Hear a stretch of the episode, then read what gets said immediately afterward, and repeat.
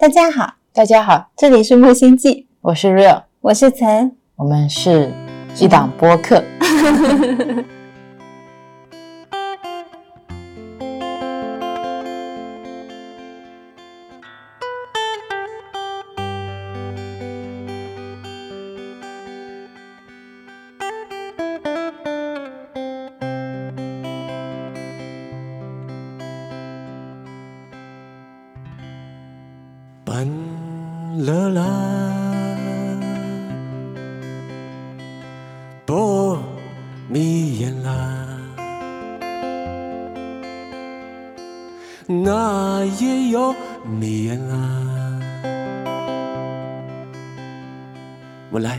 眼外勾挂都烂啦，八分收费用数。树农娘从烟囱变豆米，问题？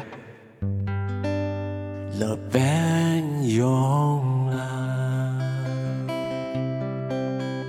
今天是二零二三年十二月二十二日晚上的，十八点三十三分左右，刚刚从杭州回来，对，就跟大家分享这期动态修行啦。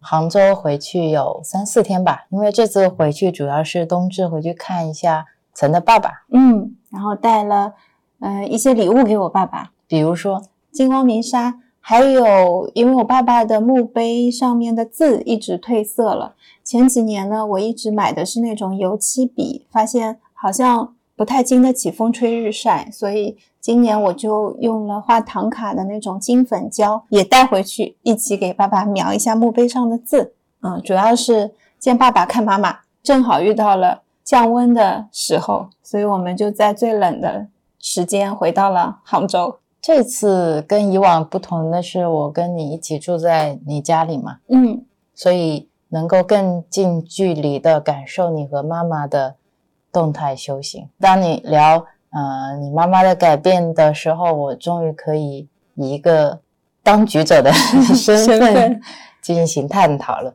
对，也因为有你在，你好像告诉我了一些我忽略掉、没有看见的地方。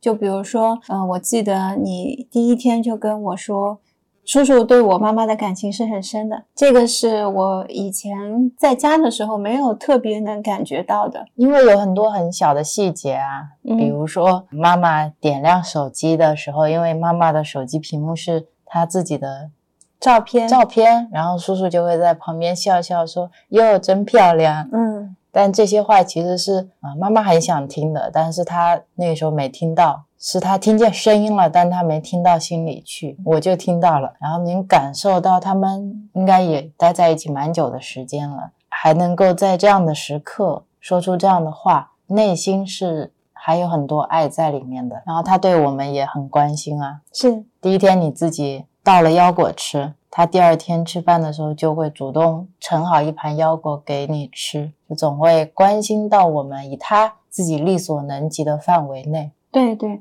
还包括我每次回去了，一定都会买好吃的水果给我吃。原来的话会买一些荤菜，但是这次回去知道我吃素了之后，就让我妈妈去买了最大的金桔给我吃。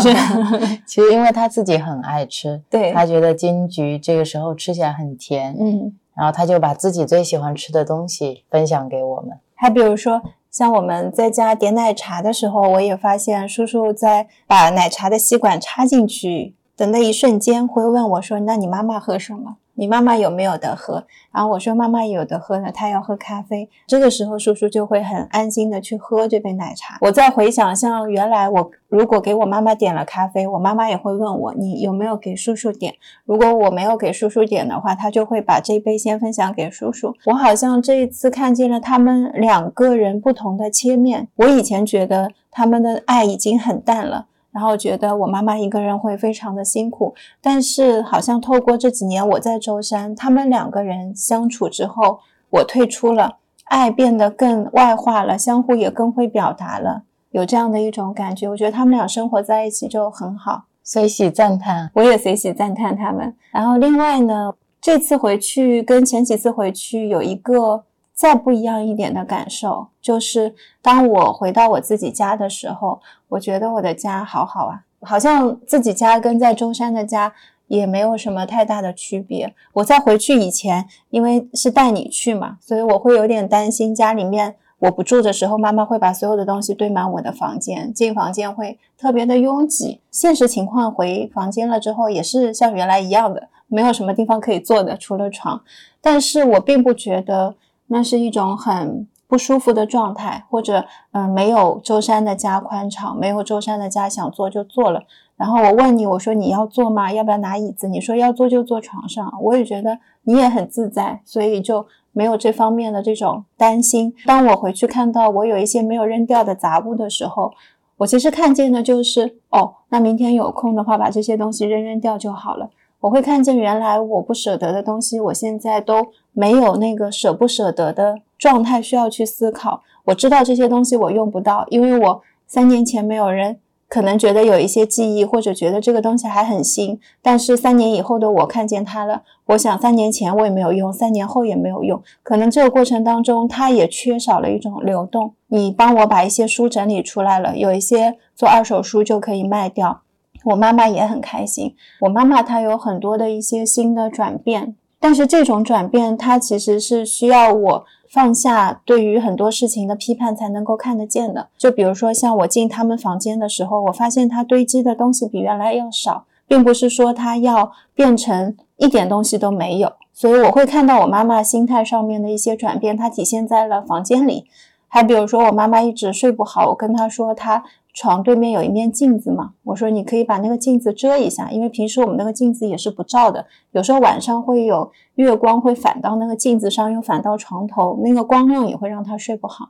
我妈妈就会拿一块围巾夹在门上面放在那里，所以我看到有时候我对妈妈说的话，她是会去在生活当中会去实现的。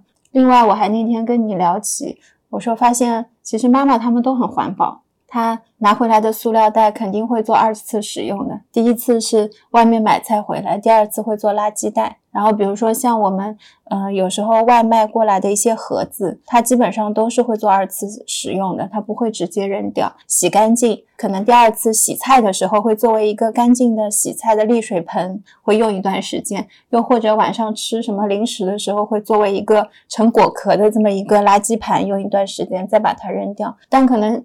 像我们有时候会追求环保，然后追求用一些很环保的材料做包装，但是我们可能在日常生活当中也会容易忽略掉，像妈妈那样就是去重复用一些东西。虽然说有时候他们会想要把这些东西堆在那里，塑料袋要一直用的话，它就有一个地方专门会放它的塑料袋；它要用这些盒子，会有一个地方专门去盛放这些盒子。在我以前看的时候，我觉得这些没有必要。这些完全可以来了就扔掉，然后在家里面何必要再专门腾出一个地方呢？但是我这次回去的时候，我看到了它的意义，这个是跟以前不一样的。我不觉得妈妈这个行为是一个多余的行为，我觉得她就是在爱护地球，她用她的方式在爱护。是呀，还包括像吃东西，我也很感动啊。嗯，我妈妈知道我们俩吃素了之后，她一直做素食给我们吃。嗯，她从姨娘家带了很多蔬菜回来。满满一冰箱，然后第二天又出门去买了很多蔬菜。妈妈她对于蔬菜烹饪的方式跟荤菜是不一样的。如果说今天我们要吃荤菜，她能做出一百种、两百种做法，但是到了蔬菜，它只有两种。一般的话就是炒和做汤。嗯，所以我们吃了三天的火锅。在这个过程当中。我还有感动的就是，他知道我喜欢吃春卷，给我们特地包了素的春卷。另外有一天，叔叔就在那边说：“他说你们为什么突然要吃素嘛？”我妈妈就说：“他说因为他们都皈依了，他们皈依了就是要吃素的。”那叔叔说：“为什么好端端的一定要吃素呢？”妈妈就会跟他说：“某某某的谁的儿子他也吃素，你忘了吗？他也是学佛的。”其实我妈妈也会问我说：“你吃素会不会营养不良？”当叔叔有一些疑惑的时候，我妈妈变成了那一个会替我去回答的人，而她的回答那么的确定，在她的回答里其实是没有任何的担心的。比如说吃素会不营养啦，吃素会变得很瘦啦，他非常的接纳这件事情。但是他回头会悄悄问你啊：“对，皈依是不是不能吃肉了。是也是感动我的地方，就是我跟妈妈说，杭州其实有很多寺庙可以皈依的，要不要回来我就带你去皈依？我妈妈问我说为什么皈依？我说就是佛弟子了。妈妈在那个时候，她就是轻轻的嗯了一声，她说那啊，过了两天，突然问我，她说皈依了以后要吃素，我不能做到。我说皈依了以后，你也可以不吃素的。很多事情我们是要看发心的。如果你不排斥，我们就可以去做这件事。妈妈就会很开心的说：“哦，那好。对啊，所以在家吃的这些素食，其实跟我们平常在家吃的是有很大的区别的。”对，我感觉在妈妈的定义里面，素食就只能是一种配菜，它往往是嗯、呃作为荤菜的一种搭配。必须要有荤菜的那个鲜味，才能够吃出素菜的那种味道。他觉得素菜是太过清淡的，对对对，素菜没有味道，但是肉也不是天生就有味道的，也是他调制出来的。总担心菜是不是炒起来太淡啦、没有味道啊。其实当我们去卤鸡爪，同样的卤汁也可以拿来卤豆干嘛，嗯其实是一模一样的，但是会有一个思维模式，因为他们吃了太久太久的荤菜了。嗯，然后也反而是因为这样，会让他觉得吃素有一点单调，对，吃素有一点无聊无聊，吃素甚至有一点委屈。是是，所以，如果说我今天要学佛，我就要皈依，我就要吃素，对我来说是一件嗯、呃很辛苦的事情，因为它让我吃饭变得多样性更少，嗯然后让我吃饭变得更没有味道。是这是我为什么从吃肉过渡到吃素这么方便，是因为有你把素菜做的比荤菜还好吃。当时的感觉就是很想带妈妈出去吃饭嘛，如果不是因为后面我生病了，嗯就想带她去吃素食餐厅，让她感受一下不一样的素食呈现出来的味道味道，以及其实一家素食也可以开一家餐厅。是是，然后也很想下一次他来舟山的时候，就是我们做给他吃。对好好的做素食给他吃，让他能够有一些呃新的想法的碰撞吧。是的，因为我发现妈妈跟你有一点很像，泡脚啊或者空下来的时候，她还喜欢去看别人怎么做菜，有时候就看到了仿佛是你晚上的时候躺在那儿看着别人怎么做菜的视频。对，你们对烹饪都有一种兴趣，感觉刻在 DNA 里的。然后这个兴趣，如果一旦让他把素食的边界打开了，他就能找到好吃的那个诀窍。就像这次我们回家，其实说第一天吃饭吃完，我们俩都很口渴。你跟妈妈说，有可能是因为味精加多了嘛，他马上就做了一个转变。嗯可能有一部分原因是因为第二天我病了，我因为肠胃积食引起了有一点发烧，妈妈就会担心是不是饮食的问题。在这之前，其实她就已经在跟你说，那我如果不放味精要放什么？你跟她推荐，松茸鲜在第二天她就先尝试了不加味精，是，然后我们用了白胡椒粉嘛，她发现哎白胡椒的味道也很好啊，原来不加味精也可以达到一样的鲜味。这就是给了他一个例子，去突破一些调料，或者说突破一些饮食的配置。本来这次回去并没有想给妈妈去换什么调味料的，因为妈妈他们买东西都是一大包一大包买的，那个大可能难以想象，但是划算嘛，所以我就预预估它像味精这种东西是有很多的。那我们第一天吃完东西之后，发现有一个现象，就是我跟你两个人怎么喝水都不够，好像那个水喝到嘴里就蒸发掉了，没有办法补进去。这样的感受在我们家里是很罕见的一种体验。第二天顺口跟我妈妈说了一下，但我没有带着任何的责怪。我说是不是有可能是我们俩吃不惯味精哦？我说我三年没怎么吃味精了，只要搬到这儿开始一直吃的是松茸鲜。然后妈妈就问我说松茸鲜是什么？我说松茸鲜是一种菌菇当中提取的鲜味剂。然后我妈妈就马上问我说松茸鲜是不是会很贵？我说松茸鲜是要比味精贵一点，我们吃的话一年可能吃一大袋就够了，它也没有说你想象中那么贵。我始终没有告诉他是多少钱。我每次都会想以他买保健品作为一个 衡量标准。我跟他打比方，我说如果这一袋松茸现在是八十块钱，实际上也是八十块，一年只吃这八十块钱，或者你一年吃两包是一百六十块钱，那它也是划算的。你平均到每天是几毛钱嘛？然后我妈妈就当时没有想说，但没关系，你味精肯定是有的，把它吃完好了啊。妈妈说，那我也没有多少了味精。在以前，我妈妈会很快拒绝我说，那你这个东西就是年轻人在吃的，我们老一辈就吃味精好了。然后我还有很多，你等我吃完了，我再找你。因为以前你的表达方式可能也会是因为你吃味精了，所以你身体会不好，啊所以你应该要把它换掉。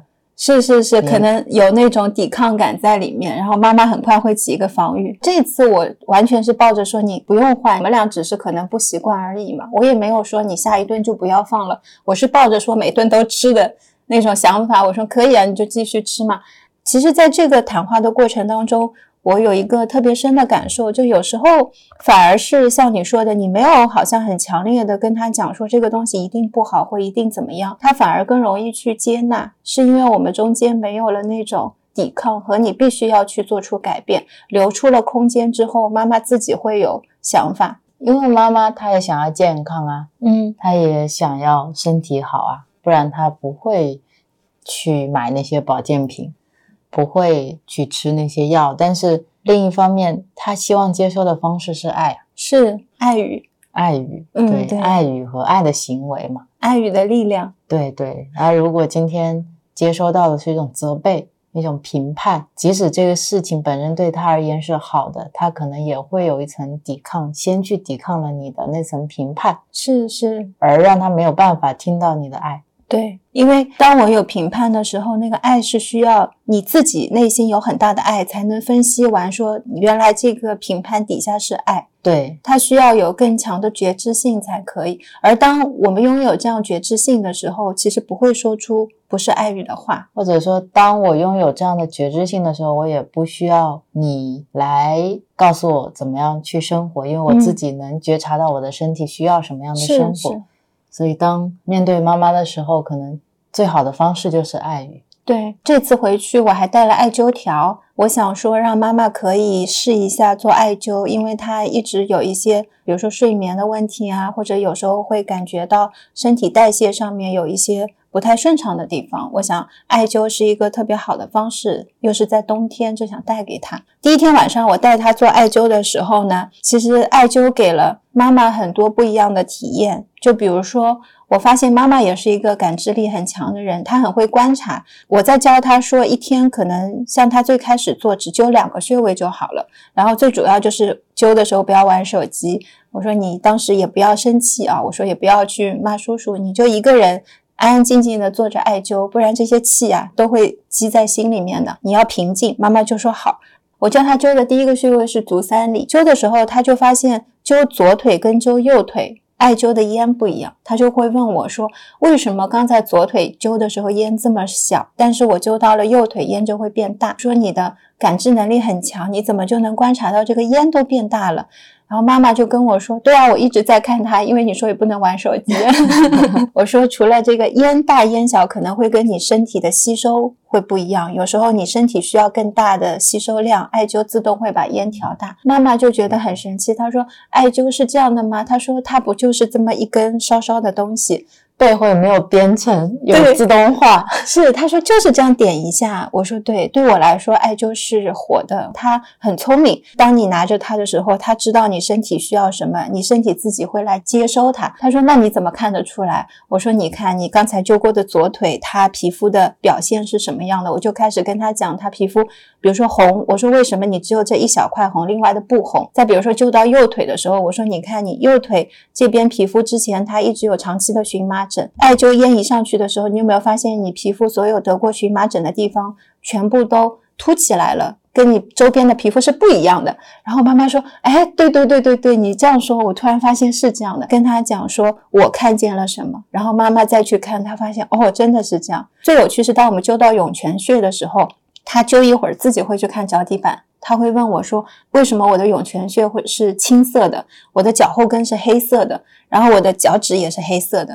我说：“那你看你另一只没有灸的脚是什么样的？”他说：“我没有灸的那只脚是很正常的红色的颜色。我说对，这就是艾灸。当你遇到它的时候，它会告诉你你身体现在的反应是什么。但这些也是暂时的，等你灸一段时间，你会发现跟另一只脚不灸的时候就会一样，这就是一个畅通的一种表现。所以我说现在它只是给你显现出来，让你看一下而已。我妈妈那一天晚上就会对艾灸有一种。特别奇妙的感受，可能他说他去艾灸馆，别人给他灸的话，他没有这种感觉。但是今天，因为我跟他一起灸，在跟他讲我的艾灸世界是什么样的时候，妈妈就会跟我一起去体验。那天晚上的感觉也让我觉得很感动。对啊，我觉得这大概是世界上特别美妙的一种亲子活动，带妈妈去看你的世界，是不管你们在做什么，不管是艾灸还是刮痧还是泡脚，对。像以前呢，我可能会给妈妈一根艾灸条，在旁边跟妈妈说：“这个是足三里，这个是涌泉穴，这两个穴位分别对身体有什么样的作用？然后你每天灸，呃，足三里十五分钟，涌泉穴十五分钟，左右两只脚加起来一个小时，作业布置完了。再往前进一步，我可能那一天会点起这个艾灸，就给妈妈灸，但是过程当中不一定会做这方面的讲解，因为你一方面也会担心妈妈听不懂。”对，然后另一方面呢，你其实很多时候是怀着一种心态，是看他灸的正不正确。对对对，看他在灸的时候，然后告诉他，哎，这个不是这样的啊，是是要这样灸。然后妈妈就会有一种人体使用说明书的感觉。其实这个过程当中，如果我是妈妈的话，我也不会那么的舒适，还会有点紧张。然后这就会变成他以后自己用艾灸的时候的一种回忆性体验。是，我还想起来那天我一开始拿艾灸的时候，我跟妈妈说：“我说你不用太过度于去讲究穴位，大概范围就是这样子。关键是你去感觉你这里舒不舒服。艾灸就是哪里不舒服灸哪里嘛。主要是像我妈妈有高血压，我就跟她讲一下，像如果中午灸问题不是很大，如果晚上灸就灸下半身就好了。像我们身体不舒服的时候，穴位都是偏的。”不用追求这一些，以你的感觉为先。其实这也是我现在可能成长，跟我现在在用艾灸的一种方式。所以你如何使用艾灸，它要先融入你，对，才能以这么放松的一种方式传递给妈妈。是，所以它的接收度和吸收性就会比较好。我本来还担心艾灸的烟会在我小小的家里面飘的到处都是，我们提前要开排风扇什么的。后来灸了一会儿，发现。妈妈很喜欢艾灸的那个烟，空间好像会自动吸收掉这些艾灸的烟。这么小的家，但是艾灸的烟就会不见掉。第一天我们灸完了，并没有想要刻意给妈妈一个美好的艾灸初次使用体验，但是就是在这样的交互当中，我们两个人的体验都很好。然后妈妈就会跟我说，她自己以后就会安排艾灸。第二天你不是病了吗？你病了之后，我就上网叫了。放血针就是大家扎血糖的那种放血针，我打算给你做放血疗法。我妈妈以为我给你买了健胃消食片，他就一直担心你没有吃饭的状态下面去吃药会不好，所以一直问我早上要吃什么。跟妈妈说我今天要做放血，我妈妈当时就非常惊讶，她觉得这不是一个普通人家里面要做的事情。对啊，她说你江湖土郎中，你虽然是整个人没什么力气躺在床上。然后看到你买了针，以那么快的速度，我以为这件事情可能会在遥远的未来，或者我好了以后就算了。嗯，或者你昨天晚上睡前说你在想要不要给我放血，我想也就是想一想。第二天一早起来，你叫了个外卖，我以为你给我叫了粥，结果是针。你拿起来就先往自己手上刺。对啊，因为针就要刺双手嘛，是。八根手指，我看到你哐哐哐哐一下刺了自己四根手指，我看着都好疼啊！我先扎了左手，因为用右手扎是比较顺手的。扎完左手之后，我就很想像他们所说的就是很快。第一只手测的是力度有多疼，第二只手测的是速度是能够有多快。另外的话，我同时扎完了，我可以去看能不能推出一些像别人所说的，比如说不是血的东西。像那种水或者是黄色的液体，这是我在自己手上先做尝试的。但我看到你双手都是血的时候，觉得真是一个负责的好医生。我好像一到了这个角色上面，扎下去的其实并不是疼，扎下去的都是现象。一扎之后，我说哇，原来这样是真的可以出血的。那我要看血有多少。在我学习中医的最近一段时间，推动我进步很大的力量来自于实践，这个跟修行是一样的。我发现，当我没有去抓药的时候。跟我真正去抓药所遇到的问题，再回头来学习，它给我产生那种进步的推动力是不一样的。再到我真的今天煎药给到你喝，喝下去身体的那种反应来告诉我，对我学习很大的一种实践的一些经验积累。所以当我知道有放血疗法的时候，我其实那天晚上我在平衡，我前一天晚上我在想，我是要给你吃什么。让你肠胃积食的这个问题能够更快的解决，还是说我嗯是要选择用中药，还是说我要选择用放血疗法，还是其他的，比如说艾灸？在综合这么多的疗法里面，我知道你的肠胃一个晚上之后它等不了了，你已经有一点低烧了，所以我会需要有一种更快速的方法，让你的内部压力得到平衡，我才选了放血疗法。我想你应该 只是这一世第一次做，累生累世应该都做过。对对对，在扎的时候有一种熟悉感，所以我就放心的交给你了。但给你那天扎到右手的时候，我是有一点惊讶的。虽然在别人图片上我也看见会挤出不是血的东西，就是白色的浓稠的像水一样的水珠，但真的从你身上挤出来的时候，我觉得天哪，真的是有哎。所以也给了我反向的一些信心。我发现它是真的，也是可以帮助你去排除掉一些东西的。给你扎完了之后，到了下午的时候就舒服很多了。给你吃了饭之后做了一下艾灸，你艾灸灸着灸着就很想睡。然后我妈妈就在旁边说：“为什么你这么的想睡？”我就说：“你的神回来了。”神回来的时候，我们做艾灸就会特别想睡觉。我不是让你躺到床上，给你灸了一下涌泉穴，灸着灸着你睡着了，很有自信。我知道你这一觉睡醒一定会康复。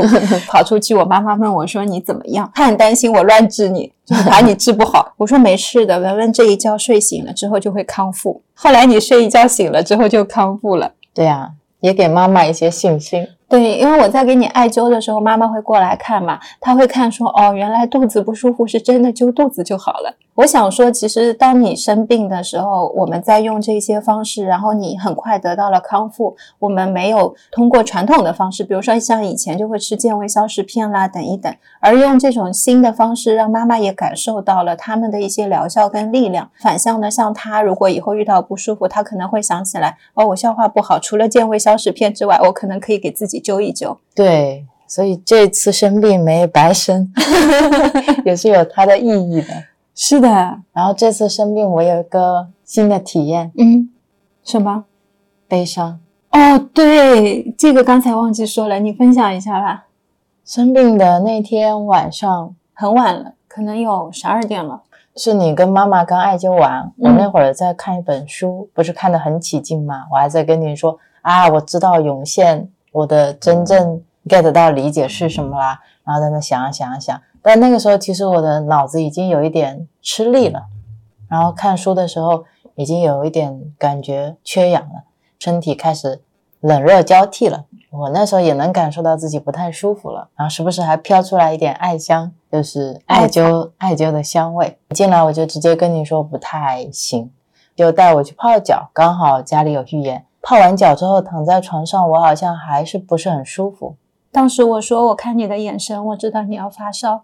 就那个时候，突然有一种感觉，就是我好像真的是透过你的眼神，我知道你下一个阶段的病程是哪里了。对，然后你就翻箱倒柜找到了一些精油，嗯，然后你就让我涂了一些精油，让我去纹绣。在纹绣精油的时候，你就看到了我眼里的泪光，是我自己都还没有感觉出来，你就问我说。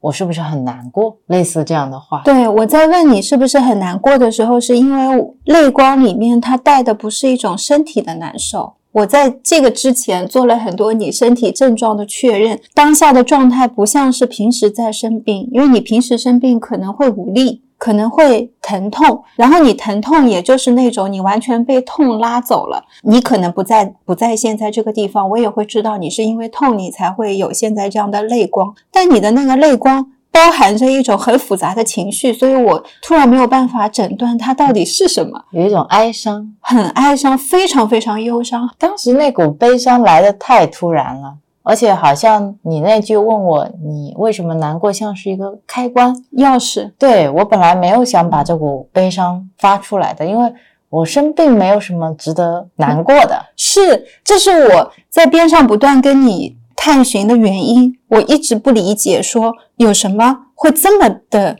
难过呢？就是不舒服、恶心、想吐嘛，然后有一点发烧。我想，难道还有什么疼痛是我没有探寻出来，而你没有办法表达的吗？你以为我链接了什么小时候生病的创伤？对对对，我想会不会是你可能以前肠胃很难受的时候有这种。孤独就是你的那个眼神是一种悲伤的孤独，而这种孤独感是在你这儿没有的。对啊，我没有啊，所以我也很纳闷儿。就是那一刻，我感觉脑子里面突然，就像我那天晚上跟你说的一样，我们不是坐在你的房间里嘛，嗯，然后你的房间外面是厨房，右边是厨房，左边是客厅，突然就会有很多你妈妈的影像，她好像就在我面前一样的从。房间穿过，然后有时候坐在床上，有时候去到厨房，有时候去到客厅，有时候就站在电视机那边，就很多很多的影像，然后叠加叠加叠加叠加。突然我就就好难过，好难过，而且那所有的东西都是一瞬间完成的，不是抱着你哭起来，哭起来了，我内心就有一种悲伤。我说我感受到了你妈妈的悲伤。你说完这句话，我是整个人感觉被闪电击中。是那种麻感，是从突然从头顶一直到脚底心，剧烈的麻感过电。你问我是哪一种悲伤，我说是一种生活在这个空间里，但是我感觉到很压抑。嗯，我感觉到自己的灵魂被禁锢，然后我想要去过一个不一样的人生，但是我没有办法去过到。现在的生活好像自己都已经没有办法觉知到我在压抑了，告诉我自己我过得。很好，很好，或者我这样的生活就是我要过的生活，我也在过这样的生活，离未来的生活很遥远，或者我没有办法去过到我想要的生活，就很多这样的分裂感、压抑感，内心的被掩埋的一些东西，好像都瞬间爆发出来了，而且是那种沉积了可能几十年的那种感觉，特别痛苦，感觉你吃了一粒我妈妈的浓缩情绪包，对，哭的也很快。哭了没一两分钟吧，嗯，就哭完了。哭完了，然后我整个感觉心这一部分像是有东西被掏出来了，嗯，然后就舒服了很多，就好像整个病症都舒服了很多，还不仅仅说是情绪上释放了。所以我觉得很神奇的那种感觉，像是有一个嗯，有一个情绪包突然在我脑子里面加载完了就结束了，本来也不属于我。是你当时哭的时候那种悲伤，也是我从未见过的。我自己的事情都没有难过成这样，因为我会变成一个疗愈师的角色，所以在那个时候我必须要保持让自己扎根。如果我跟着你的情绪一起走的话，我们两个人都会迷失在情绪里，没有办法回来。所以我好像在那个时候就跟你在说我妈妈的事情分离了。我在听的是你在说。我的妈妈有这样的这个情绪包，然后我很快知道你的那种感受跟我以前的感受很像，就是后来你问我说是不是我催眠的时候体验到的，就是类似于这样的情绪。我说是的，它像是你一秒接收了所有，它的冲击力非常的大，你会突然的释放。对，所以在那一刻，我第一个感受是，我觉得你。不一样了，嗯，你变得更稳了，嗯，就像你说扎根的时候，那时候你站在我身边，我抱着你哭的时候，我感觉你是一个依靠，你没有任何的动摇，你没有因为我承受的是你妈妈的悲伤而悲伤，而悲伤，对，也没有因为此刻我悲伤而悲伤，对，所有的一切你都很稳定。所以给了我一个很大的支持。另外一个很大的感触就是，原来催眠这么辛苦。你当时是说哇，难怪你说不想再催眠了，是因为他在这个过程当中会经历太多段的情绪，然后让我觉得做完了之后很累。是，就是这种累的感觉，让我觉得回到催眠也只是知道了一些过去的事情而已。对于我现在的事情，其实没有太大的差别。我觉得没必要就不回去累了。对，然后我也能感受到以前催眠的时候，你身体的那些热量啊、震动啊，很多时候都是需要这些能量来支撑我们去释放这些情绪。是是是，包括那时候看你哭，我现在好像有了一次机会去感同身受你的体验，体验，对，还能真正了解到这种情绪的能量。对对对，所以我也很感谢我有这样一次，嗯，突如其来的悲伤。就是在你哭的时候抱着我，我突然在想，你会不会在我家开启了一项新的能力？为什么感觉你突然有了这部分的体验，而这部分的体验是你过去说你一直没有体验到的？嗯，我的感受是，第一个我们在练习什么是 interbeing。嗯，我觉得在这个场域下面，其实没有我和你嘛。是是，我们如果它都只是信息的交互的话，其实你妈妈所有的信息，它也在我所有的信息里。嗯嗯，所以我理论上是可以感知到的，只是我人为的把它隔绝掉用自我把它分离了嘛。所以我觉得那一刻可能才是真实的我的一种能够跟这个场域互动的方式，一种回归。一种回归。对，只是说我因为没有经历过，所以会被这个情绪所牵动。其实理论上应该我能感受到它，但我不被它转。嗯但某种程度上的话，我身体上表现出来了，然后我思想上也被这个情绪所带入了。但是那一刻有一个感觉是，还有一个我在的，他看着这个，他是分离的，只是那个我有点不知所措，因为他第一次看见，对，然后他又觉得他生病了，嗯，他肠胃虚弱了，他很辛苦，所以他就嗯有一个向后退的方式，在一个自己觉得舒适和嗯安全的环境下去观察这一切。这个也是生病当中带来的礼物，对对，然后突如其来的一个特别的体验。是很难忘的一次体验吧。是，谢谢，谢谢，谢谢你的照顾，在我这次短短的生病当中，谢谢你愿意相信我，让我治疗你。也谢谢你啊！现在给了家里的人，给了我们很多支持和爱。我在想，其实我们给能给到家里人最好的礼物，就是我们过好自己的生活。对我发现，当我们内心有了成长、有了力量之后，呃，同样是你今天想给妈妈艾灸，三年前的你和现在的你和五年前、十年前的你能给的东西是不一样的。嗯只有当我们能给到足够强力量的爱的那个时候，必然是我们自己已经生长起了这种爱和耐心。对我刚刚想到，我们以前在讲代沟的时候，很过去的我认为代沟是一个特别正常存在的现象，就是我长大之后，我自然而然会跟妈妈会有不一样的沟通语言。她又不了解我们现在在用的一些东西，她也不了解我的工作，她也不知道我外面的朋友和我喜欢的东西，所以说我们有代沟是一个很正常的现象。代沟会让我们没有办法嗯，在一件事情上面有类似的价值观或者是看法，所以我们就会产生矛盾跟分离。这是很早之前过去我的一个阶段跟状态。再到中间的状态是我很希望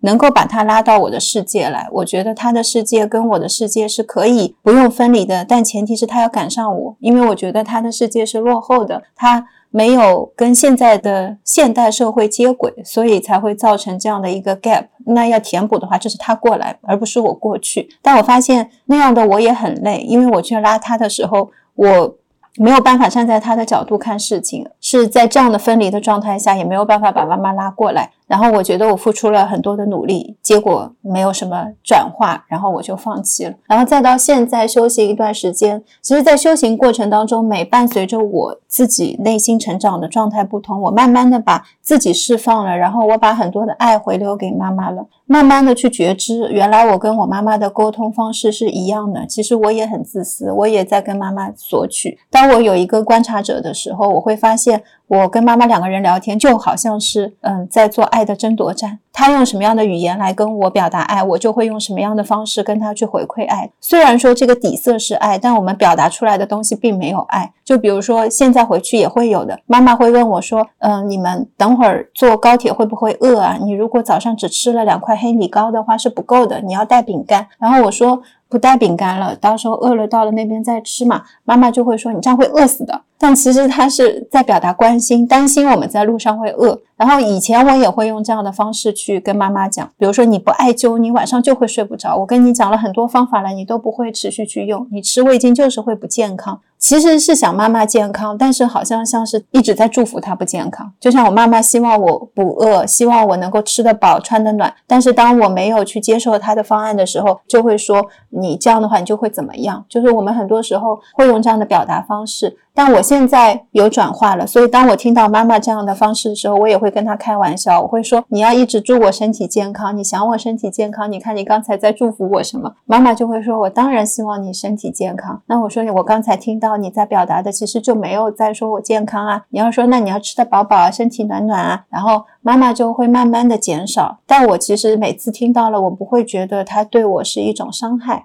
我会知道妈妈其实是想表达爱，只是有一些过去的习惯还没有转化，但是没有关系，因为我现在有爱，我可以包容更多的东西。我也不觉得这是一种错误，或者这是一种不好的东西。嗯嗯，你刚才在说代沟，其实我现在对代沟有新的理解。嗯，现阶段理解的话，我觉得，当我们在说其实受者是一种相嘛，当一行禅师他去看一片。花海的时候，即使是冬天，他能看见它们春天盛开的样子。嗯，我觉得在我们自己人身上也是一样。当我现在看见你的时候，我能看见你一岁两岁，能看见你七十岁八十岁，能看见你每个年龄段。所以以这样的方式来说，你没有时间，没有年龄，没有所谓的代沟。是在你妈妈身上也可以看到。三十岁的他，二十岁的他，其实所有的一切都是同在的，在这个意义上没有年龄差。很多时候，当我们在说代沟，我觉得是我们因为离心越来越远了，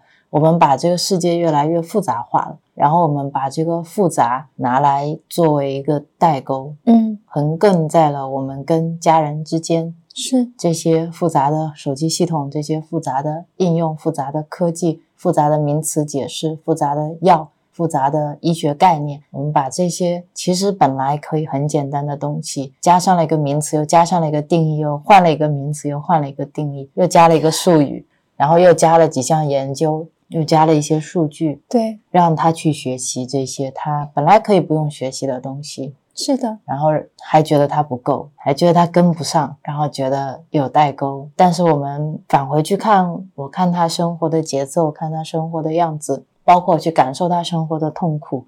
其实这些痛苦跟我们现在所谓很高科技或者很现代的人底层的痛苦是一样的，就像我们所有底层的爱都是一样的，是所有底层的痛苦都一样。我会今天因为我用了一个。老人机还是用了一个 iPhone 手机，他的痛苦有变化，所以我们跟妈妈之间是没有代沟的，而且他的感知力甚至比很多我们现在的时候更强。就像他对艾灸的感受，对，然后他对自然的感受，他对这些菜的感受，他的感知力和他对这些变化的理解，比我们会更加的天真。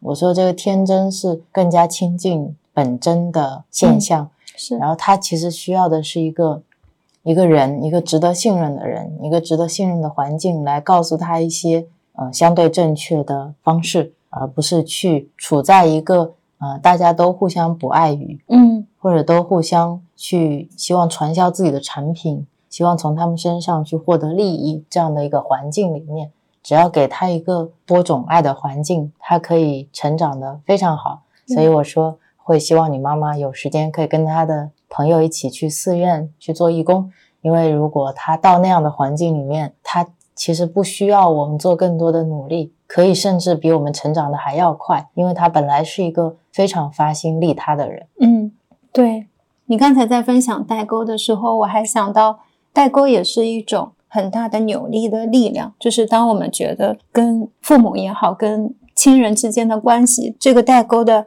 gap 越大，然后当我们向它靠拢合并的时候，产生的巨大扭力的那个力量也会很大。扭力是指什么？扭力就是我们在产生代沟的时候，会有一个很大的痛苦。我们为什么会把这个东西就说归为到代沟上面？代沟承载了很多的没有办法得到的满足的一些情感，或者没有办法去靠近的一种关系。我理解它就像医生说的神经性病症，嗯嗯，所有没有办法解决的病症，都归到这里了，所以没有办法解决的，没有办法去真正去看到本质背后的原因和底色的东西，都把它归为代沟嘛。对，所以它可能是一个呃慢慢累积的过程。我们说代沟越来越大，但它同时，当我们要转化的时候，如果我们这个缝隙非常大，当你在转化的时候，它合并的力量也会很大，两个人都会突然感受到那种力量跟爱。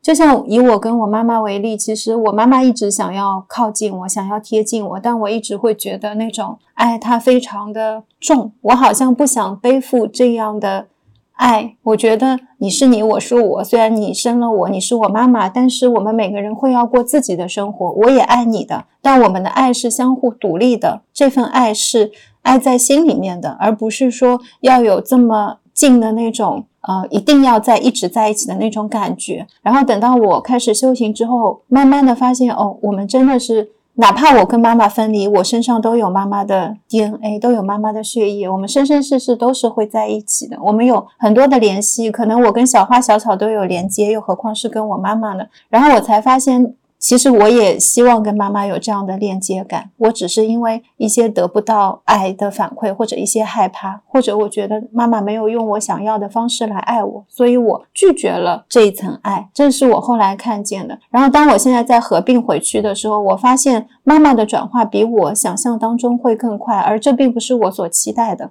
嗯，我没有期待妈妈要变成什么样，要变成一个修行的妈妈，但她确实因为我学佛了，然后因为我去皈依了。因为妈妈天生对佛教有一些信，天生会非常尊重佛教，所以当我说我去学佛了，我后来又皈依了，她不会说我怎么怎么样不好，她觉得这是一件好事情。同样带给她的变化是，她会关注我的小姐妹里面有谁在学佛吗？我的小兄弟的孩子有没有学佛的？他们有没有孩子在吃素啊？他孩子吃素现在怎么样啊？然后那天在车上，我在持咒嘛。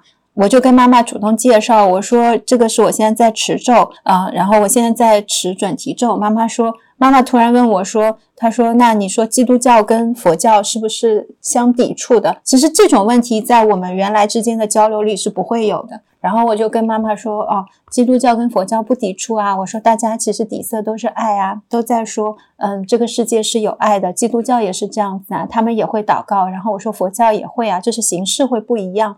都在让大家要与人为善啊。然后妈妈说：“那为什么你就是我们有亲戚他是信基督教的，但是他说会跟佛教会非常的分离？”我说：“因为每一个人他对这个东西的理解会不一样。”我说：“像我的话，我就理解基督教跟佛教是没有差异、没有区别的，是一样的。”我说：“都是做好人、说好话、做好事嘛，就是这些要诀。”啊，妈妈跟我说。那我有一个小姐妹，她就会一到休息天穿个红背心去灵隐寺做义工。在过去，我妈妈会跟我聊的都是小姐妹家里的一些琐事，她可能很少会跟我说：“哎，某某小姐妹她是学佛的，某某小姐妹她要去寺庙做义工了。”然后这次回去会感觉她好像在我学佛的这段时间，她累积了很多身边有学佛的朋友，而这些朋友她本来就在，并不是新结识的。对，所以我说我们也是播下了一个。佛的小种子是的，这是我特别开心看见的。然后像你说的代沟产生的那个扭力，我现在理解到了，其实它是一种二元对立带来的存在。嗯，就是因为有善，所以有恶；因为有痛苦，所以有幸福。然后因为有这层扭力在，因为有这层鸿沟在，所以它开出的花也会特别的美。嗯，对。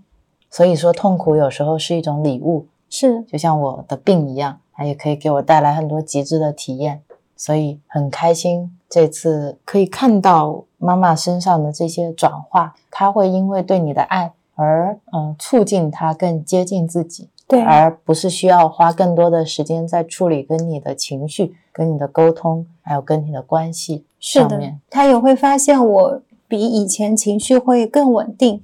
对啊，当第一天他带我们去他照顾的那个叔叔家里，然后那个叔叔一直在夸你说你很有孝心啊，说觉得你在女儿里面要打打分的话，打到一百分啦。嗯，你妈妈其实听了非常开心，有这么多人夸你，然后叔叔也会说你很好，很孝顺，很听话，然后很有耐心，脾气很好。他自己也慢慢的感受到了你的变化。嗯，你每一次回家，每一次见他都不一样了。然后这个时候，你再跟他说你在学佛，你在持咒，你在吃素，你说的爱语也越来越多了。然后你对生活中的很多真正要落地的行为和决策都发生了爱的转化之后，他就能感受到更明显。是所以他更能接纳说，哦，原来学佛会给人带来很多身心的改变。对学佛不是，嗯，他以前看到的说每天可能只是关在房间做自己的事情，或者说每天是有很多课程，有很多规矩，有很多的束缚，会产生很多的分裂，我就不能跟基督教的人一起玩啦对对对，之类的。我觉得这是一个方面，他从你身上感受到的一种冲击；另一个方面，我觉得他感受到的就是真正的来自于生活场域的改变。对，就像那天要去祭拜你爸爸那天，嗯，你记得吗？哦，我记得那天我特别意外，对，这个我也想分享记录一下。就是那天早上是你们例行要做一个祭拜就是会在家里面，这个杭州话叫做像，就是会在家里面做很多菜祭拜爸爸和祖先。对，然后这是我第一次见嘛，嗯，然后那天我也有幸参与了。我以为妈妈会起很早，呃，你说本来是一早我们要去墓地看爸爸，对，然后下午再回来做，做饭，然后做祭拜。结果妈妈因为希望我们可以多睡一会儿，她就更改了这个项目的顺序。这种方案在我这里是从来没有过的，这么多年了，我一直以为只有早上去祭拜我爸爸，先去墓地祭拜，然后告诉我爸爸晚上回来吃饭，然后下午呃回到家，然后妈妈就会妈妈就会做饭，我们祭拜完了，就今天一天才会结束。结果那天我早上一睡醒已经八点了，我就特别紧张，我想完了，已经八点了，到我爸爸 到我爸爸那边得十点了嘛。我妈妈会很焦虑，她会觉得你每次回来都是睡这么晚，然后到你爸爸那边就很晚了，让你爸爸这么晚吃上饭，吃上饭了之后我们回来不是还要给祖先吃饭吗？就会很晚，所以我特别紧张。结果我发现我妈妈在厨房哼着歌，很轻松的在做事情，我就问妈妈说今天不去啊？妈妈说哦，想让你们多睡一会儿，我决定下午去。她才告诉我说她决定中午祭拜，所以我特别特别的惊讶跟感动。对啊，所以很多事情其实，在他也真正放松下来了以后，那个决策也会发生变化。对他眼里就看得见我们了，是是是，以前的时候他眼里只有事，就是今天要去祭拜我爸爸，是代办事项需要打勾，急需打勾。然后必须是七点出发，然后现在已经七点半了，这两个人还没有睡醒。他们没有睡醒，就是因为昨天晚上太晚睡了。哎呦，年轻人就是晚睡，就是不健康。早上就会有很多的情绪在在我们的沟通之间。对，但是我觉得就算是那样，我们现在也可以很好的去转化。是，然后那天，呃，我我们就开始端菜啊，妈妈做了很多素菜，然后倒了小酒，然后移了桌子的位置，摆好椅子。你说摆好椅子就不能动了，是是，对，然后摆好筷子，然后妈妈就会开始去外面跟祖先啊，跟爸爸说要回来吃饭了。然后他点香的时候，我就跟你开玩笑，我说妈妈去打电话了。我当时觉得特别像，就是当你香点上的时候，你会去外面跟爸爸、跟祖先说，今天是冬至，我们邀请你们回到我们家来吃饭。哎，我觉得这不就是打电话吗？对，嗯、像是发邀请函，，对，像 Coco 一样。是的，然后妈妈在那边拜完了之后，我我们就一起在门口烧纸钱，纸钱，对吧？然后烧纸钱的时候，我呃后面你说这个火很漂亮，让我拍，我一开始还觉得拍会不会不太礼貌，然后后来我觉得纪念一下也很好啊，然后拍到了觉得超级超级美的火，然后我还给妈妈看了，妈妈也觉得好惊讶，原来火这么漂亮。对，其实就是简简单单的明火，但是在手机里面看到的时候，妈妈好像也有了一种新的看待火的方式。是原来生活就是艺术的那种惊讶。对我那天在烧纸钱的时候，也是我这么多年祭拜以来从来没有的体验。就是我们以前烧纸钱在在家门口烧的话，风要么是从外往里吹，要么从里往外吹，所以我们家一定是烧完了会有很多烟的。我在点纸钱的时候，那个纸钱就是会有很多烟，点起来之后，我就会用嘴去吹它嘛，希望它更燃烧的旺一点。我妈妈那天还准备了扇子，这是我们多年以来的经验，因为我们俩都会被烟的眼泪直流。那天我发现非常好点，我就是点忘了之后吹了两口，火就超级大。然后那个火很大的时候，我发现火好漂亮，火好像在说话，所以我说你帮我一起过来拍一下，我想拍一下这个火，这个火跟平时看见的火会不一样。对啊，所以那天这个火点完之后，我才是那个很惊讶的人。原来你们一直都不是这个样子的。不是，我们会泪流满面，然后两个人都会跑到我们走廊上面有有窗户，都会去那边先呼吸一下新鲜空气，然后鼓起勇气再回来接着烧。然后烧完了之后，家里面也会到处都是灰，因为那个纸钱是锡箔做的，然后它烧了之后会很轻，就会全部都飞到空中。妈妈告诉我，嗯，他们祖先都过来抢钱了，然后那个纸钱就会飞到菜上，飞到里面的房间，弄得到处都是烟。虽然我们房间里面门关上了，但是等到你再推开那个房间的时候，也都是烟。所以那天你才喊我把所有的房门都关上，是啊，我们就在做着平时会做的事情。所以我才觉得很奇怪，一点烟味都没有，什么也没发生，为什么要把房门都闭这么紧？然后点到中间的时候，我妈妈她每次要递扇子给我，我说不用。你有没有发现我今天吹两口，这个火就很旺？我妈妈说对啊，她以前还会拿一个扫把，就是扫把的柄去把那个锡纸翻起来，因为锡纸堆起来之后就会烧不完全，她希望这个钱能够烧得更透彻一点。但那一天她说很神奇的，我就这样吹吹，然后所有的锡纸都烧得非常的干净。家里面就好像从来没有做过这件事情一样。对啊，我当时进去的时候，家里一点点的烟味都没有，非常干净。神奇到就连我妈妈都问我说：“是不是我皈依了跟持咒了之后，就是会有发生不一样的变化对，这也是我想说带给他的第二个感受。第一个是从你身上，嗯第二个就是从真实发生的这些事情现实。层面？对，因为当时你在念准提咒，对吗？对，你在念往生咒，我在念往生咒，所以可能真的会有给这个场域带来改变。然后另外一个妈妈当时还问了我们说，是不是因为这一年共宿了？啊，对对对，这个我觉得也会给他带来很大的信心，因为你之前跟他说，为了不给大家增加业力，所以我们要给爸爸和祖先去供素，所以他就做了一桌的素菜，然后这也会给他对素菜增加信心，是是，因为不含五辛嘛。然后我们跟他说，护法神就可以来啊，护法神来的话就会有会秩序。井然有序啊，大家就不会到处乱跑啊。然后妈妈好像不需要去想象，因为从你说你们以前每一年都是那个样子的，嗯，这么多年下来，只有今年一切都不一样了。完全不一样。所以对他来说，就像那个扭力、那个代沟产生的鸿沟一样。之所以有这么强烈的感觉，是因为他前面那么多年都经历了。对，而且我们在经历的，从来真的没有一次体验是像这次这么的清爽，就是你会觉得一切都特别的轻松。然后像他以前，不管是去我爸爸那边，因为你要准备荤菜嘛，荤菜有很多预制的准备，鱼啊、肉啊，你要提前炖，他前一天就要忙，先做好二分之一。然后第二天可能再做下半步骤，但是像那天做素菜，我发现他早上是非常轻松的，哼个小歌，洗完菜，然后他就是想好要几碗，他已经都不用问我说，哎，你说我，他以前做荤菜的时候会做到非常的繁忙，然后繁忙到忘记自己做了几样菜，端出来之后就会跟我说，你现在快帮我去数一下，已经几碗了，我要凑一个单数。但是那一天我看见他就是很快把所有的菜全部都端出来了，也没有再问我说今天我做的到底是单数还是双数。我觉得他超级无敌轻松。所以，其实整体做饭的那个过程也让他会感受到一种不一样的体验，跟原来的感觉，再加上现场的感受，我觉得明年再共宿，妈妈也完全没有问题。对，所以很开心，他愿意接受这个尝试。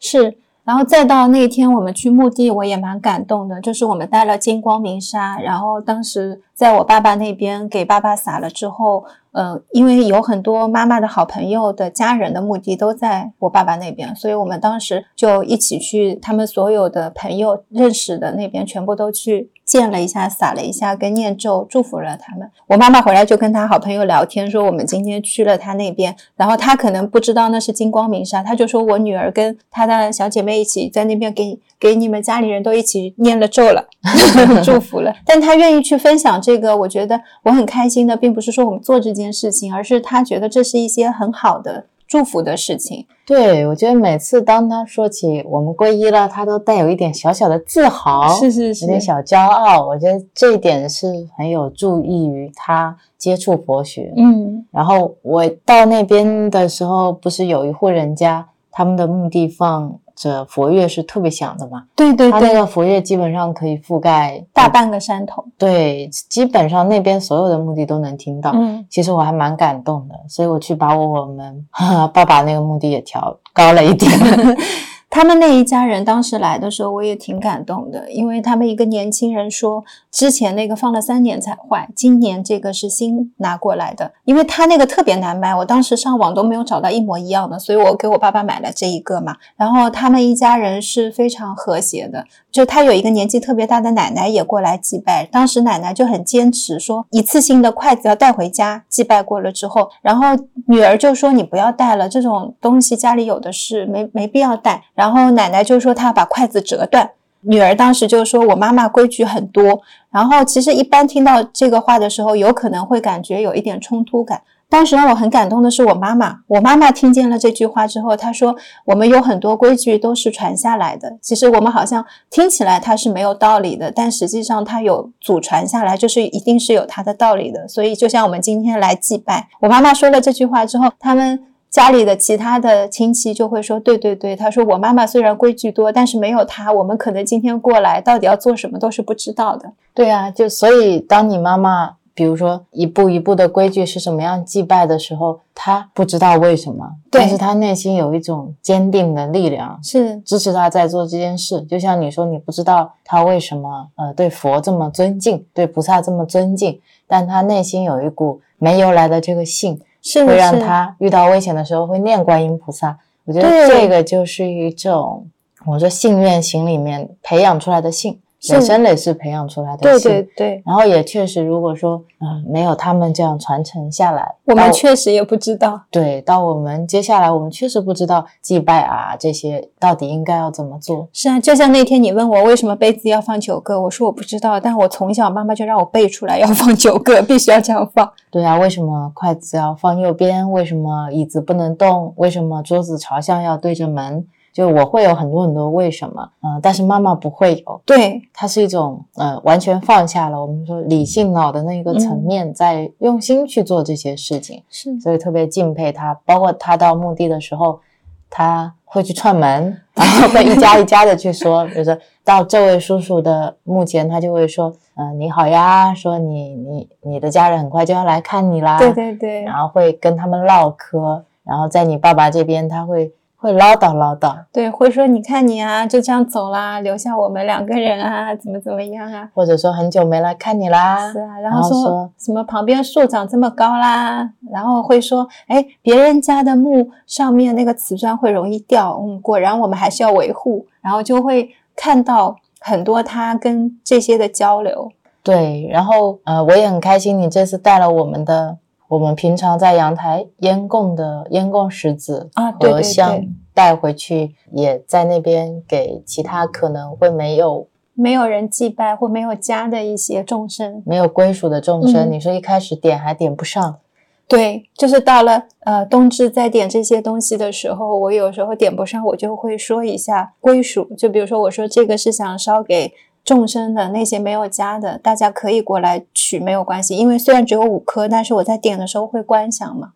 对，所以我在那边帮你去点，因为有一个后来没点上，我再去点的时候，我第一次感觉在做一件非常正大光明的事，但是 点这个烟供石子，我本来就应该在这里做的，对这就是个特别合适的场所。以前点的话会担心，哎呀，这个地方会不会不合适啦？嗯然后点在这会不会影响别人啦？那天在墓地的时候，我就感觉，对呀、对呀、这就是要在这里做的事情啊。然后挺直腰杆在那边点点，然后我也会看见它的烟会不一样，嗯，它的烟会从下面下面走出来，然后跟那些草地融合在在一起一起，会有一种扩散。然后我就拍下来给妈妈看，妈妈也会说：“诶，这个烟怎么会这样？”是是。当我告诉妈妈说这个烟是石子，是专门给那些无家可归的人，然后他们可能冬至没有人来看他们，但他们也需要的时候可以给他们。我妈妈就会觉得哦，这是很好的一种方式跟行为，她会觉得真棒。对啊，然后我们一个一个墓碑去念咒的时候，妈妈就会很安然的站在旁边看着我们念咒。感觉妈妈是很喜悦的，而且其实我们在做这些的过程当中，也让妈妈体会到一种无条件的爱。就很多时候，我们以前比如说在说起烟供或做什么的时候，背后会有一个愿，就是比如说我希望能获得什么，然后我才去做了这个事。也包括我带他去寺庙，我会跟他说，嗯，就是我们在发愿的时候，很多时候是希望大家都好，这个是一个大愿。然后妈妈就会慢慢慢慢通过我们的行为，发现我们原来在做这些事情，就是在为别人，对而没有说我通过这个要实现自己什么样的心愿。对，然后那天在墓地的时候，我就去观想了整个墓地所有的众生都是可以去往西方极乐世界，对，我也是，也是做了这样的观想。就很开心啊，有机会可以去。能够去做这件事情，我觉得能做得成。今天能把这个石子真的带去我爸爸那边，在边上点上了。因为一开始在烧的时候没有办法点燃，然后我就想起我妈妈要烧元宝的时候也是这样的，然后他会再强调说，我这个是烧给门神的才点起来。然后我就学妈妈，所以有时候也是从妈妈这边反向学过来的。然后我觉得在我们做的过程当中，大家彼此之间就会形成一种力量。妈妈在做的事情，我在看，我在感动；我在做的事情，妈妈在看，妈妈在感动。他就又会把这个事情分享出来。而现在他在分享的时候，我感受到的并不是一种，嗯，并不是一种特别特殊的事情，好像我做的所有的行为都慢慢变得正常化了。就像我们在家做烟供，妈妈会觉得，嗯，我们做烟供挺专业的，她就会说，谁要做烟供，如果不懂，可能会请那个亲戚来找我说，你去问一下你姐姐她那个香是哪里买的，他们有没有什么讲究的，你去问一下她。然后当那个亲戚来问我的时候，我就会跟他从发心上面讲，因为都还年轻。我就会说，呃，做这件事情的发心啊，然后可能他们在现在，呃，有时候在接触这些的时候，还是会在许愿上面，可能正好因缘遇到我们，我们就可以再跟他分享我们的一些理解跟看法。我觉得这就是一些触缘，嗯，随喜赞叹，随喜赞叹，谢谢妈妈，谢谢妈妈。嗯，谢谢大家带来的这一些给我们的感动，是是，然后这次回杭州很很仓促，很仓促。我，们每次回家都很仓促嘛，对，本来想去见一些朋友的，然后因为我生病也没有能够见成，对，嗯，然后只有回去的第二天，我们去见了丁丁、是毛毛他们的迷岛空间。我总感觉跟他们可能才一两个月没见，然后大家掐着手指算了一下，都说半年没见了。但那天我去的时候也特别的感动，感动到这份用心，是。大家一来就是带着大车小车的嗯。一些火锅食材，是然后我们一起吃素食火锅，然后我们一起去品禅茶，我们一起去读诵《金刚经》，是。然后我们一起聊天，一起去读一行禅师的诗诗，一切都像他们说的，他们也没有安排过今天要做什么，但是好像一项一项的事情自己会流出来。然后见到了光光，见到了 Aaron，Aaron，见到了西元，见到了阿拉鱼，感觉是重逢，是但是好像也从来没有分开过。每一次都是因因缘聚嘛，嗯就像上一次可能没有见到 Aaron，这一次见到他了。我记得在离开的最后，我跟 Aaron 说的一一句话就是：“我觉得他就是我想象中他的样子。”我说他也不可能是别的样子，好像本来就长在我们的记忆里面。嗯你就是不需要见也完全没有关系。是。然后我再见到毛毛、丁丁他们，虽然呃中间我们也没有怎么聊天、微信联系什么的，但是我看见他们。哦，我好像都知道他们发生了什么样的变化，对他们就是这个样子，对，然后看到毛毛，觉得他现在呃成长的很快，是是，然后他现在比之前都更有力量了，然后他自己也完全能够解读这份力量。对，你除了随喜赞叹，好像也不需要更多的语言。确实，有时候我们一群人在一起的时候，你用沉默，或者我们一起读《金刚经》的时候，我们对用同一种频率互就在相交流。对互相撞击的时候，它就是一种很深的交流。我记得那天下午就是一个非常短的时间，我们相互在在可能说了一下啊，我们有什么样对未来的一些想法啊，最近的一些灵感啊，一些很巧合的事情，可能密集性的稍微说了一下。但我感觉就在我在讲的时候，好像所有的人都一起参与了我们那一个灵感迸发的时刻，就好像所有人本来就知道，我今天又只是再说了一遍。对啊，就像 Aaron，他确实本来就知道，他都听了我们的播客，对啊他只是在现场听到我们又与人肉又讲了一遍。啊，我觉得很多事情是注定的，但是它跟当下我们体验到的那份喜悦不冲突。对，我觉得每一个时刻都很珍贵。就像那天我们说，每一个相聚，如果都当成最后一次相聚的话，其实是没有留任何遗憾的。是是是的，所以那天我们以一行禅师的诗结尾的时候，刚好读了一圈。到你结束，对，从我们开始到我们结束，你说那天晚上刚好，嗯、又来了几个朋友。嗯，如果不是我们把读诗安排在最后一项晚上的话，也可能没有刚刚好对啊，以这个顺序读完，所以一切好像都都是刚刚好，不多也不少。那就像我们这次回杭州，所有的体验是一样的。是有一些朋友见到，有一些朋友没见到，有一些情感体验到，有一些情感没有体验到，有一些想做的事情可能没有做，有一些没想过要做的事情做了，做了，所有的一切也都是刚刚好。是的，然后我们上一次去的时候，其实他们还是一个书屋嘛，嗯，叫微岛。这次回去变迷岛了，我很喜欢那个迷，因为是须弥山的迷，还是跟原来一样很温暖的一个空间。是的，然后也还是充满了书，充满了一种放松的状态。我还在那边拍了几本书，总是能在那个书架上找到我想看的书，我觉得这就是啊、我最喜欢的地方了。嗯，嗯，很喜欢他们现在朝着自己想要做的方向在进化，是或者在迭代。我记得上一次见到他们，他们还在说啊，以后这里要改造成一个怎么样怎么样的空间。到我们这次回去的时候，所有的一切都已经在发生了。对。其实从我第一次去到迷岛空间，就会让我有一种很安心的感觉，这个是一直不变的。通常来说，我去到一个陌生的空间，都会觉得，哎，这里好像没有来过。但是去到迷岛空间，我总是有一种我本来好像就在这儿待过的感觉。所以在那里，我会很自然的吃东西、喝东西，我从来没有觉得是去了一个其他的空间的一种感觉，就像回到家一样。然后我之前也说，我每次回到杭州，如果要去一个地方，我很愿意再去到迷岛空间。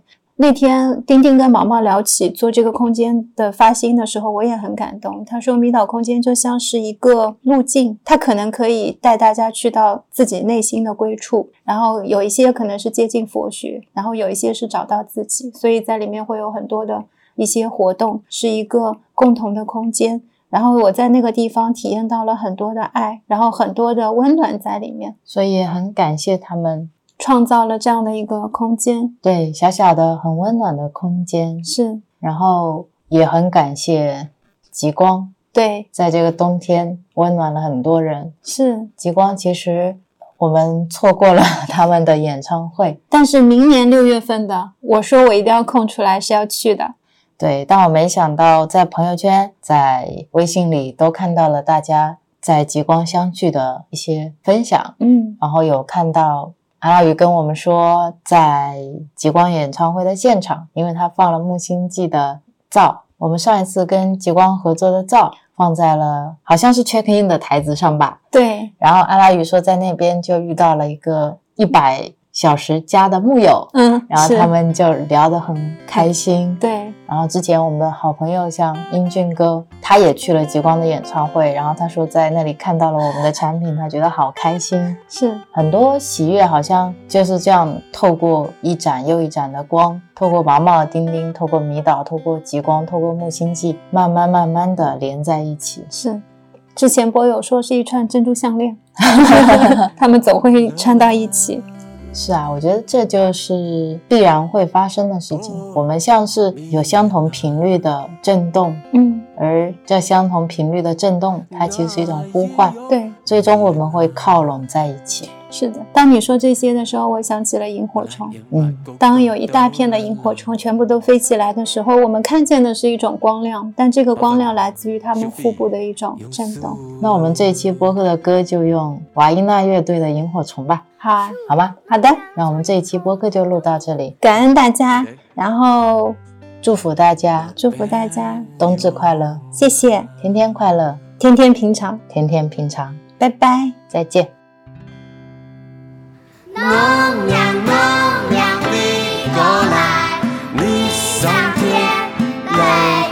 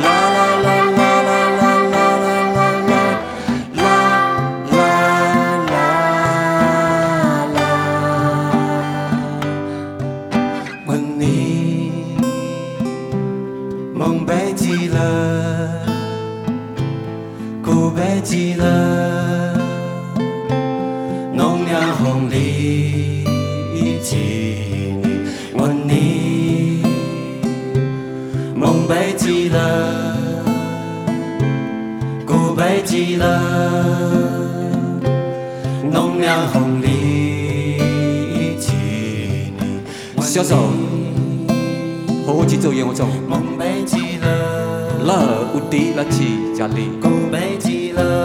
乌龟阿江阿呀。龙，家家家家园，家姨家亮阿弟。梦寐极乐，海阿高。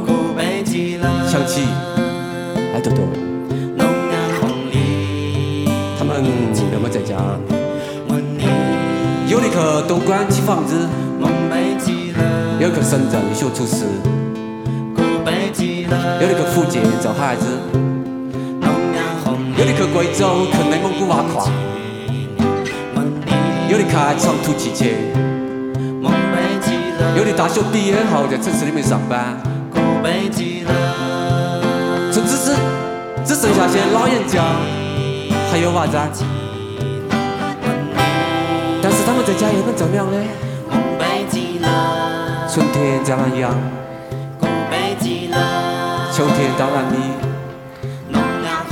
在学校毕业的时候，没有学唱歌或者跳舞，在家打麻将等，又等不到电视上面的鬼影，大人大家很年少的哦，藏在身体里面的。